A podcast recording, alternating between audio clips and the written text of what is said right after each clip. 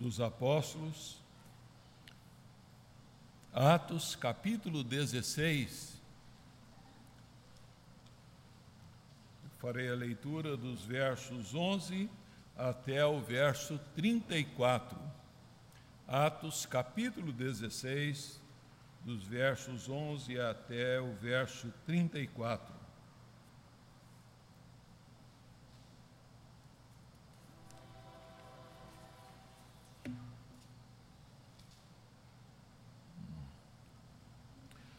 Nos diz aí a palavra de Deus, Atos 16, versos 11 até o 34. Tendo, pois, navegado de Troade, seguimos em direitura a Samotrácia. No dia seguinte a Neápolis, e dali a Filipos, cidade da Macedônia, primeira do distrito e colônia Nessa cidade permanecemos alguns dias. No sábado, saímos da cidade para junto do rio, onde nos pareceu haver um lugar de oração. E assentando-nos, falamos às mulheres que para ali tinham concorrido. Certa mulher chamada Lídia, da cidade de Tiatira, vendedora de púrpura, temente a Deus, nos escutava. O Senhor lhe abriu o coração para atender às coisas que Paulo dizia. Depois de ser batizada ela e toda a sua casa, nos rogou, dizendo: Se julgais que eu sou fiel ao Senhor, entrai em minha casa e aí ficai e nos constrangeu a isso.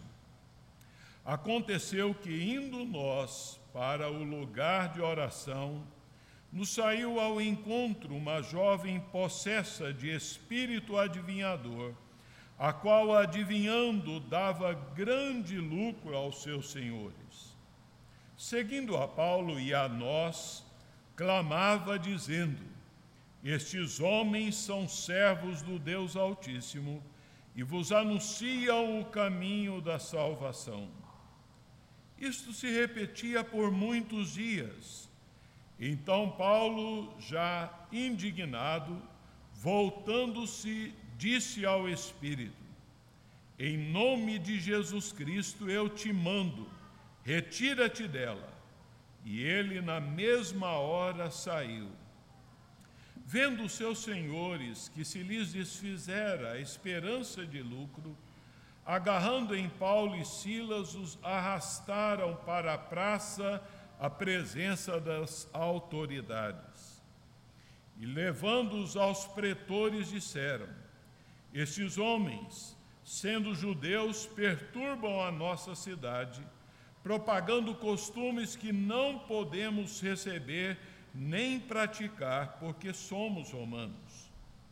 Levantou-se a multidão unida contra eles, e os pretores, rasgando-lhes as vestes, mandaram açoitá-los com varas.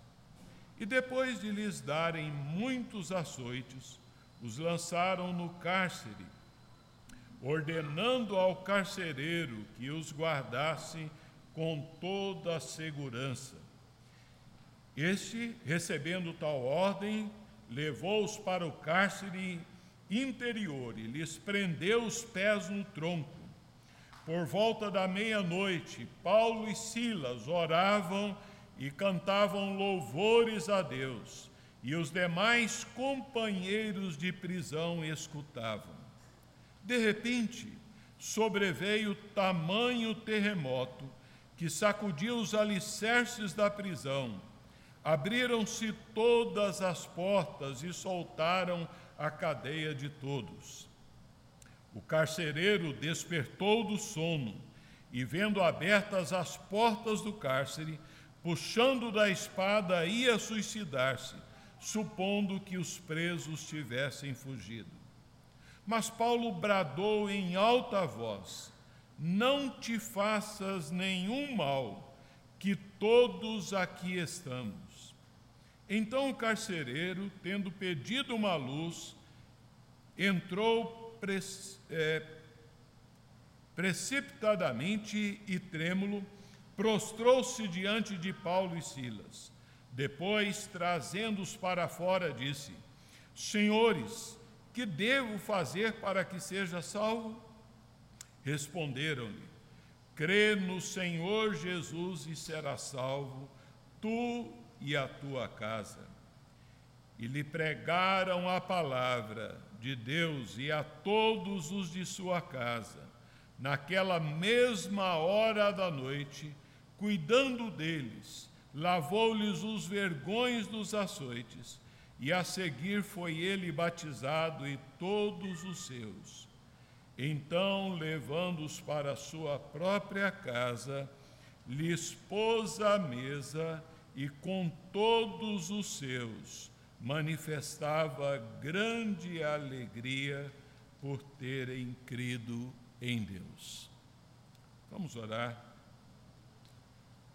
Pai querido, nós aqui nos encontramos, Senhor, nessa hora para, ó Deus, nos alimentarmos da tua palavra.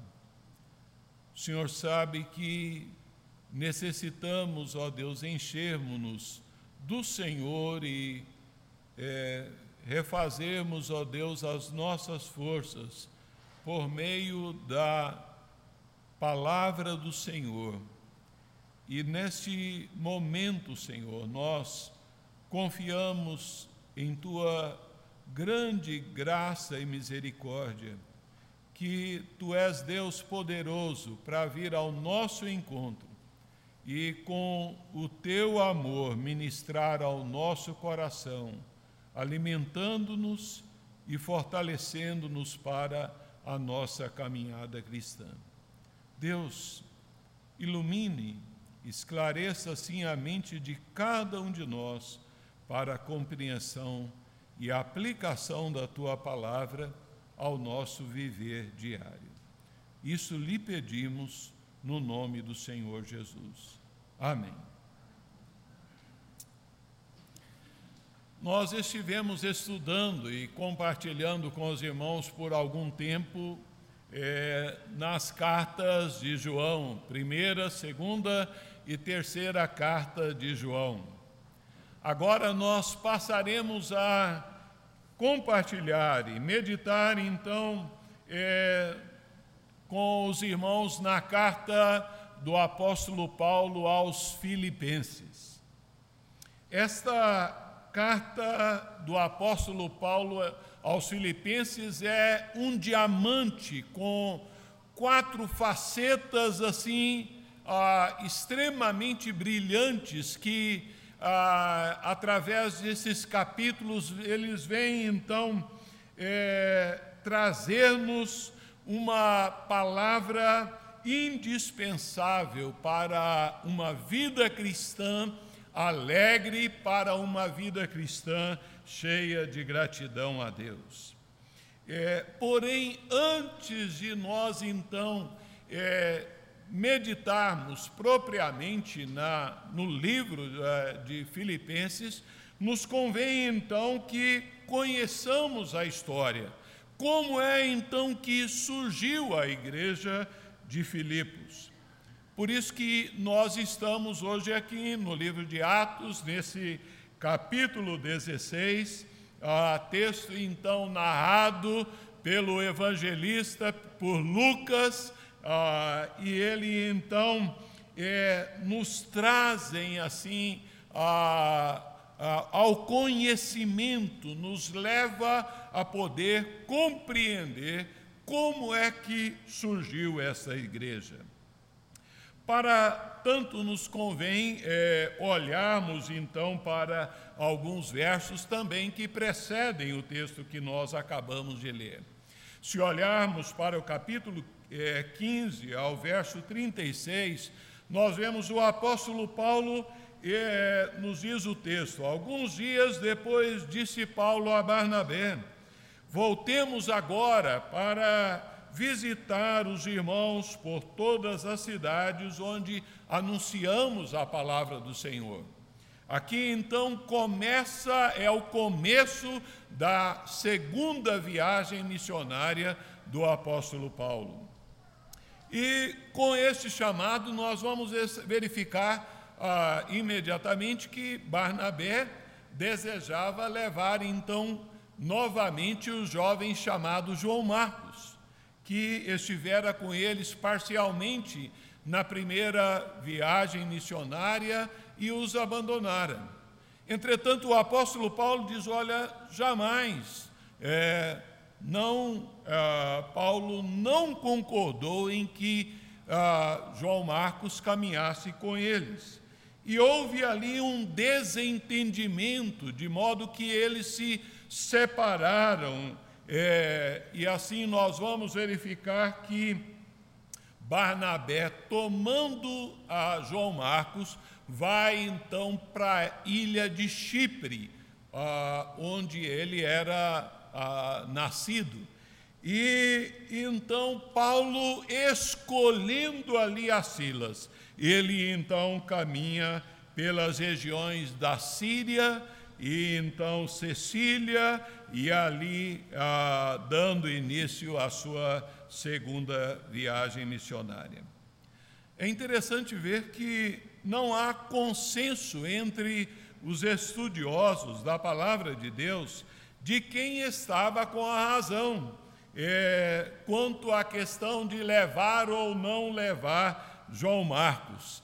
Mas é, o reverendo Hernandes, ele faz um destaque que é precioso. Ele nos diz que o apóstolo Paulo olhava para uma pessoa e perguntava ali o seguinte: o que é que essa pessoa pode fazer, o que, que ela poderia fazer para o reino de Deus.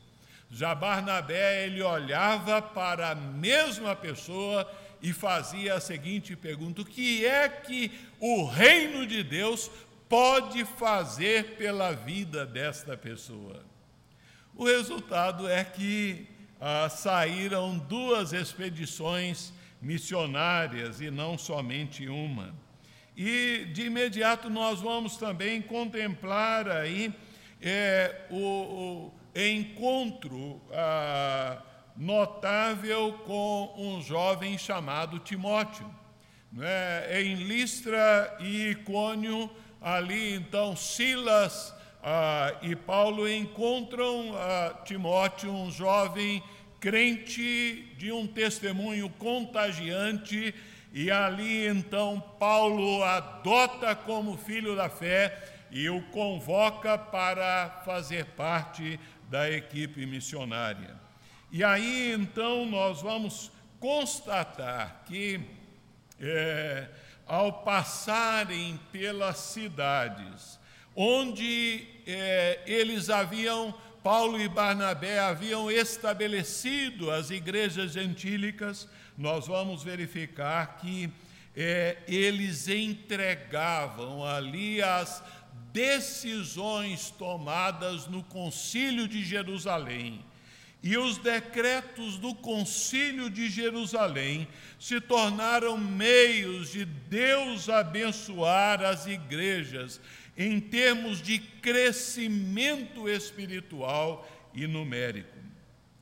Assim, é, nós também podemos constatar como se dá então a, a condução do programa missionário.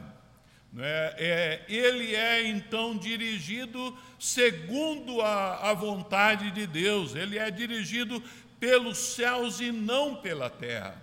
É, Deus ah, ali então guia ah, Paulo e Silas e nós vamos observar que eles caminham, Deus fecha a, a eles a porta para irem numa direção, e ali então abre a porta e encaminha para que eles tomassem outra direção. Nos diz a palavra de Deus que à noite Paulo teve uma visão de um cidadão macedônio que então clamava e dizia: Passa a Macedônia e ajuda-nos. Daí então nós olhamos para o verso 10, é, em que nós lemos: Assim que teve a visão, procuramos partir para aquele destino, concluindo que Deus nos havia chamado para lhes anunciar o Evangelho.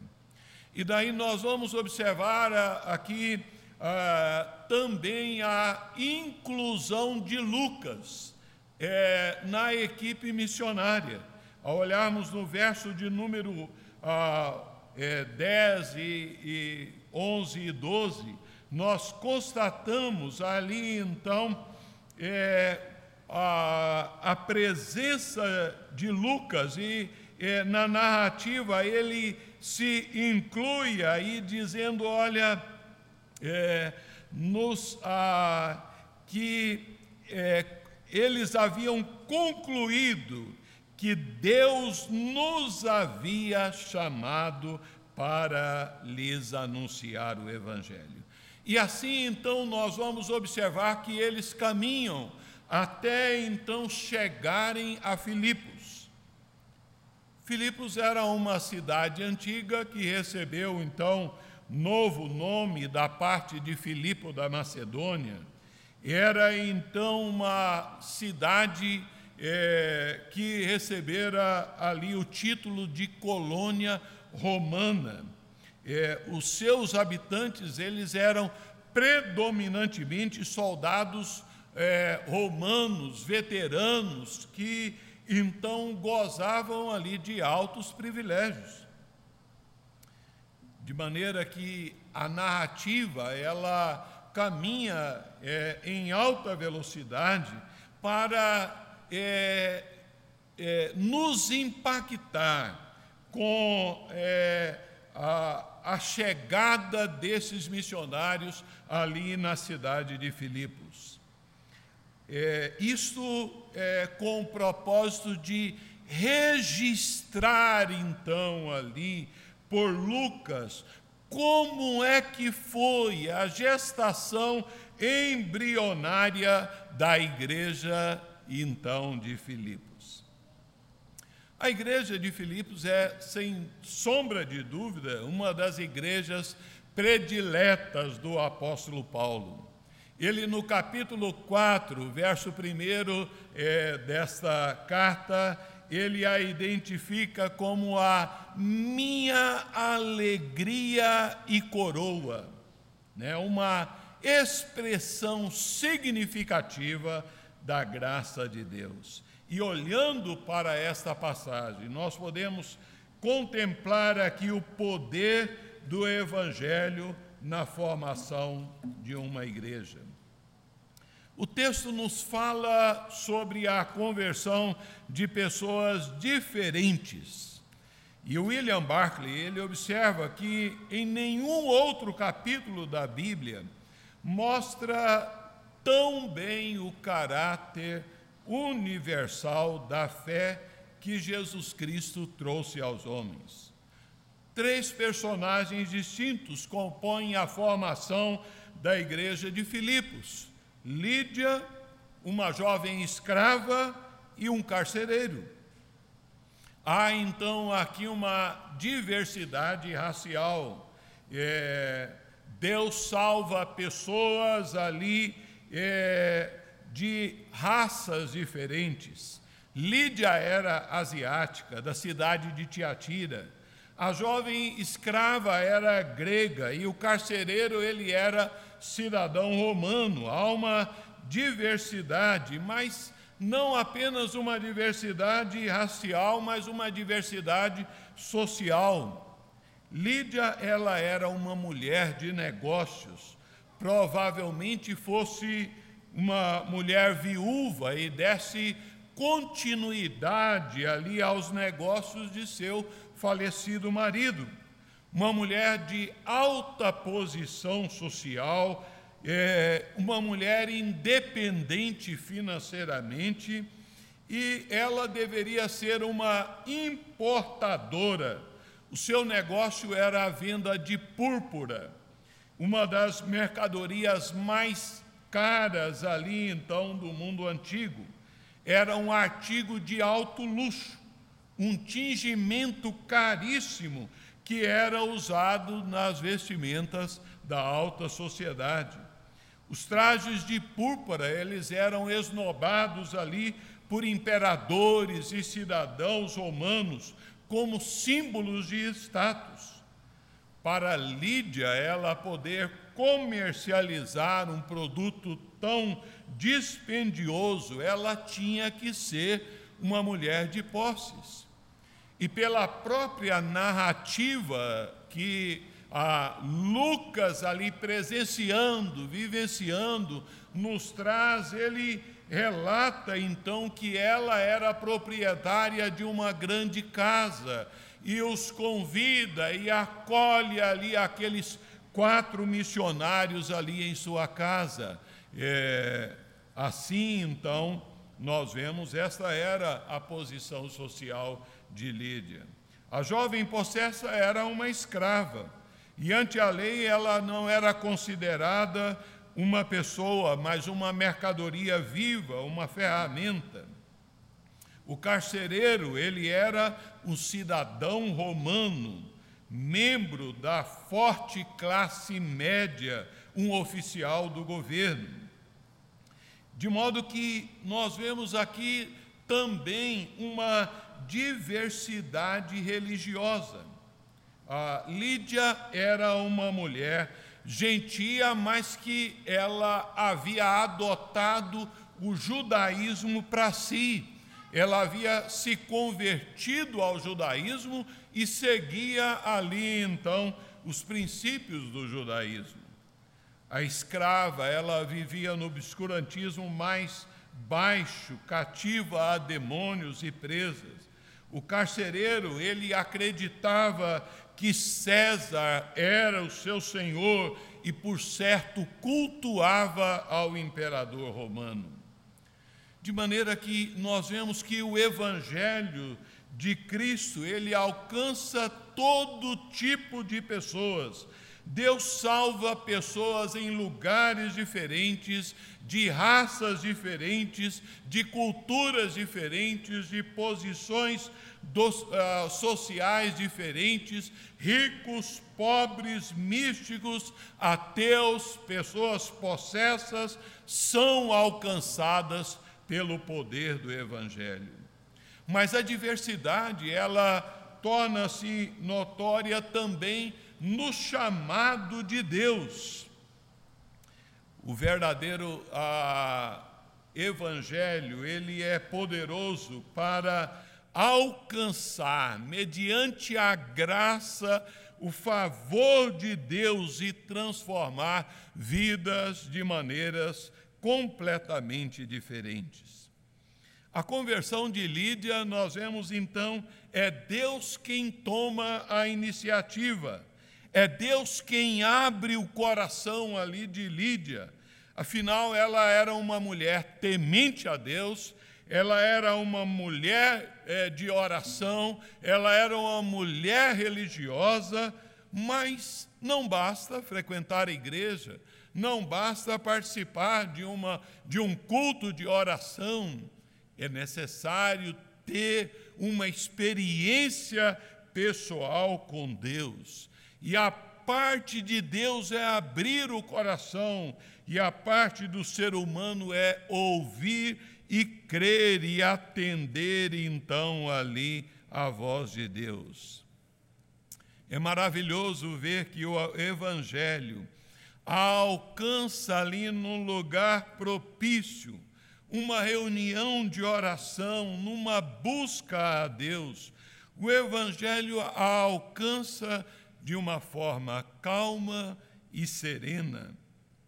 Uma típica é, conversão tranquila, mas muito preciosa. Num culto de oração ali, Lídia ouve ali a palavra do Senhor e ali nós vemos que ah, ela, tendo seu coração aberto por Deus, ela então recebe ali o Evangelho. Eu penso muito, então, nesta conversão de Lídia, com o, o que sucede na vida de filhos de crentes que ah, assumem também, ao ouvirem dominicalmente, mês a mês, ano a ano, a palavra de Deus, e de repente nasce no coração deles ali a fé então dos seus pais. Abraça a fé, porque a palavra de Deus diz que a fé vem pelo ouvir e o ouvir da palavra de Deus. A libertação então da jovem possessa. Ela era possuída por um espírito adivinhador. Essa mulher era escrava tanto de homens gananciosos como do diabo. Ela era então uma mulher que ah, era ah, uma adivinhadora é, pelo poder dos demônios. O diabo falava pela boca dela. A moça adivinhava e dava aos seus donos grandes lucros. O apóstolo Paulo, ele não aceitou ali o testemunho dos demônios, é, nem conversou com eles, mas repreendeu e expulsou ali o demônio ali na vida daquela jovem. Nesse ponto, é interessante verificar que o reverendo Hernandes, como reverendo John Stott, eles concordam que, apesar de Lucas não referir explicitamente ao batismo e a, ali a conversão da jovem, pelo fato de sua libertação ter acontecido entre as conversões de Lídia e a conversão do carcereiro, é, é, há uma conclusão de que essa jovem também tornou-se membro da igreja de Filipos. A conversão do carcereiro, ele era adepto da religião do Estado, por certo, ele adorava César, o imperador, e o evangelho alcançou mediante um terremoto à beira ali do suicídio. Embora essas pessoas tivessem ah, experiências igualmente genuínas de um encontro com Deus, eram experiências distintas umas das outras, experiências então assim com o Evangelho do Senhor Jesus. De maneira que foram esses personagens escolhidos por Deus para formarem assim o núcleo da igreja de Filipos. De modo que, examinando a palavra de Deus e olhando para a história da igreja cristã, nós vemos que na igreja há espaço para pessoas diferentes, há, é, há então o chamado de Deus, de pessoas que, assim como Raabe, assim como a mulher samaritana, Zaqueu, Bartimeu, a mulher adúltera, porque, como nos diz o apóstolo Paulo, Deus escolheu as coisas loucas do mundo para envergonhar os sábios, e escolheu as coisas fracas do mundo para envergonhar as fortes, e escolheu as desprezadas e aquelas que não são, para reduzir a nada as que são, a fim de que ninguém se vanglorie na presença de Deus. Mas o poder do Evangelho na formação da igreja de Filipos é marcado também pelo testemunho sacrificial dos missionários. É maravilhoso ver que eles haviam chegado em Filipos descobriram um lugar de oração, foram lá, é, ministraram a palavra de Deus. Uma mulher tem o coração aberto entre tantas mulheres, Lídia é convertida, e ali então é, eles são convidados para serem acolhidos em sua casa, e ali então é, eles caminhavam ah, durante dias nessa rotina graciosa, os quatro missionários ali acolhidos, ah, e de repente, numa dessas idas, ah, destas muitas idas para ali aquele lugar de oração, nos diz que uma jovem possuída por demônios,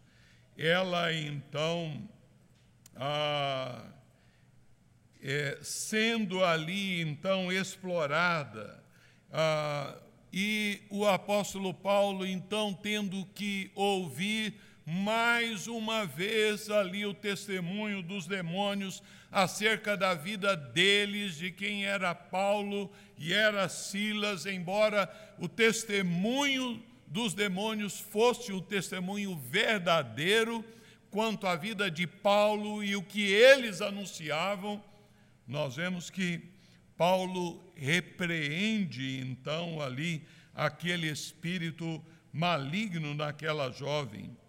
E então os seus donos se alvoroçaram, e, e, e aí então é, a palavra de Deus diz que os romanos ficaram revoltados e levantaram acusações contra Paulo e Silas.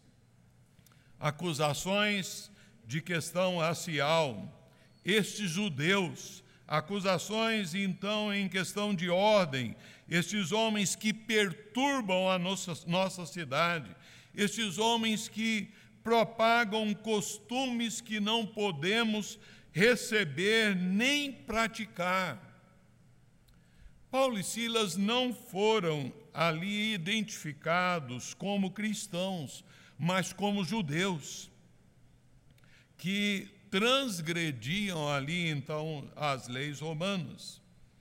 Paulo e Silas foram ali imediatamente julgados, chicoteados e então presos, não porque oprimiram alguém, mas porque libertaram. É interessante ver que Timóteo e Lucas, eles desaparecem por algum tempo aqui no contexto de Filipos. Esses homens, servos de Deus, Paulo e Silas, foram presos ah, porque é, ah, aqueles homens que estavam associados ali então com as trevas perderam a sua grande fonte de lucro. Quantas vezes o Evangelho afeta interesses financeiros da vida de pessoas? Foi assim então na história bíblica, é assim na história de toda a igreja. Eles não estavam perturbando a ordem da cidade, mas eles estavam colocando a ordem. Eles não pregavam ritos, cerimônias ou costumes, mas anunciavam o Evangelho, a boa nova do Evangelho de maneira que nós vamos compreender que muitas vezes viver a vida cristã é, genuinamente resulta em perseguição. O açoite com varas, ele era um castigo típico do Império Romano. As roupas de Paulo e Silas foram rasgadas e eles receberam muitos açoites. Em 2 Coríntios 11, 25, Paulo registra que por três vezes ele foi fustigado com varas. Esta era uma forma extremamente desumana e brutal de castigo físico, irmãos. E vejam que, depois de açoitados, eles foram entregues ali ao carcereiro com a recomendação que os guardassem com toda a segurança. E ali o carcereiro os prende então na cela interior e ali prende os seus pés ao tronco. Imaginem, irmãos, ali numa noite tão escura, ah, com os corpos ali latejando de dor, em vez de gemidos, em vez de revolta, eles oram, eles cantam louvores a Deus. Que culto memorável ali ouviram ali os prisioneiros que ali estavam. Não eram orações de resmungos, não estavam ali orando a Deus, porque isso aconteceu, porque o Senhor permitiu que sucedesse isso conosco. Essas circunstâncias não eram favoráveis ali à oração e ao louvor, mas eles cantavam, eles louvavam, apesar das circunstâncias. Eles exaltavam a Deus, não porque tinham o controle da situação, mas porque eles sabiam que Deus tinha o governo, o controle de tudo que lhes acontecia. Eles não praguejavam, eles não se desesperaram, eles não reclamaram, não revoltaram contra Deus, mas é, ali então eles voltaram-se para adorar a Deus. John Stott observa o seguinte: não eram gemidos, eram hinos o que saía de suas bocas. Em vez de amaldiçoar homens, eles louvavam a Deus. Ah, não é de admirar que os demais presos é, ali então estivessem ali atentos a escutar. Nós vemos que o Deus que chama Paulo e Silas, o Deus que aponta e direciona o caminho, é, o Deus que abençoa ali a missão com conversões, mas nem sempre ali então é o Deus que livra ali da dor, do sofrimento, do sangue. O, o sofrimento não é incompatível com a vida cristã. O sofrimento não é incompatível com a obra missionária. O solo fértil da evangelização, muitas vezes ele é regado com lágrimas, com sacrifícios, com dores.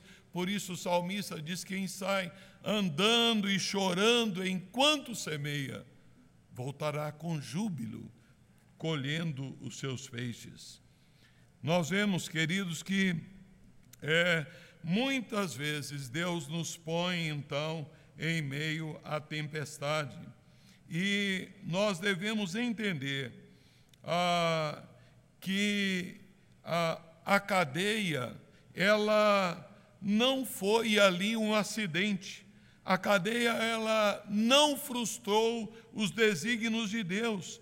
A cadeia então não roubou dos missionários a visão da obra de Deus. E nós podemos assim considerar algumas lições preciosas é, nessa passagem.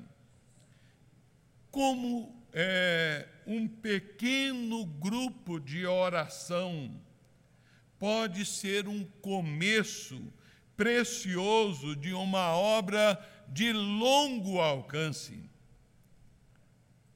Como é precioso isso!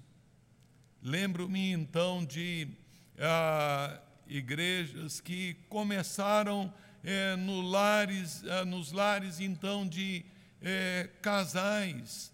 Ah, a igreja de Diniz nasceu aqui na casa dos, do seu Francisco e a dona Yolanda. E hoje é então uma igreja que ah, forte, então mais estabelecida através de um núcleo bem pequeno. A igreja, ela é constituída então de pessoas procedentes de situações sociais diferentes, históricas, religiosas, culturais, econômicas, de experiências religiosas as mais diferentes. Esta é a forma como Deus constitui o seu povo. É maravilhoso vermos, se olharmos capítulo 16, o verso 40, que quando Paulo e Silas são libertos, e ali então os pretores pedem que eles se retiram ali, se retirem de Filipos. Eles passam onde? Na casa de Lídia. E ali naquela casa, eles então fortalecem ali aos irmãos, os confortam. Ah, é interessante que, ao invés deles serem confortados, eles confortam os irmãos, e por certo ali estavam Lídia, sua família, a família do carcereiro, e ali então a jovem que fora liberta.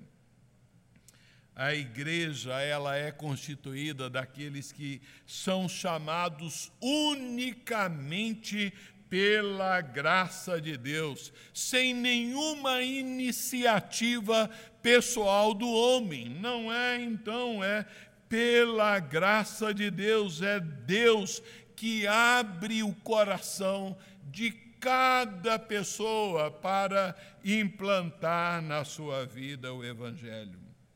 Mas olhamos, queridos, que é, assim nós podemos aprender que a adversidade ela é ah, uma encruzilhada na minha, na sua caminhada cristã, na qual uns colocam os pés no trilho do fracasso, é, enquanto outros caminham para a vitória. A parábola do semeador, ela, ao mencionar ali acerca do solo rochoso, é, Jesus disse que aquele, a, a, semente que cai em solo é aquele que, ah, ouvindo a palavra e em vindo as angústias e as perseguições, logo abandonam ali então a palavra mas não é o caso de Silas e Paulo. Eles abraçam a fé, eles permanecem no caminho da vitória. Eles não foram chamados para escapar da dor, mas para triunfar na dor. É fácil para mim, para você, meu irmão, minha irmã, cantarmos na bonança, na alegria, mas eles cantaram ensanguentados, sendo torturados. E assim nós vemos que ah, o sofrimento, ele nos ensina que mesmo quando o terremoto ocorre, é, nós devemos continuar orando e cantando. Eles cantaram, eles oraram não para que Deus mandasse um terremoto, nem sempre o terremoto se concretiza. Milhares de irmãos nossos foram deixados na prisão e lá morreram, mas morreram cantando e orando. Filipos é marcado por estas transformações e ah, essas é, transformações se veem concretas na vida de Lídia, na vida do carcereiro, o carcereiro que então ah, ali chocado e amedrontado quis saber o que que ele deveria fazer. E as palavras do apóstolo Paulo são muito simples. Crê no Senhor Jesus e será salvo tu e a tua casa é, a partir daquele dia, aquele homem não teve mais o imperador César como imperador na sua vida. Jesus era o Senhor, o imperador no trono do seu coração.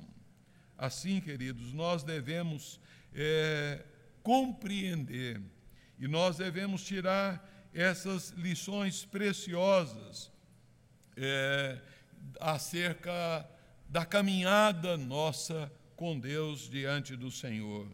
Assim é que nós podemos guardar esses princípios que fluem ah, da formação da igreja de Filipos. Que Deus assim nos abençoe. Amém. Nós vamos é, esse é o momento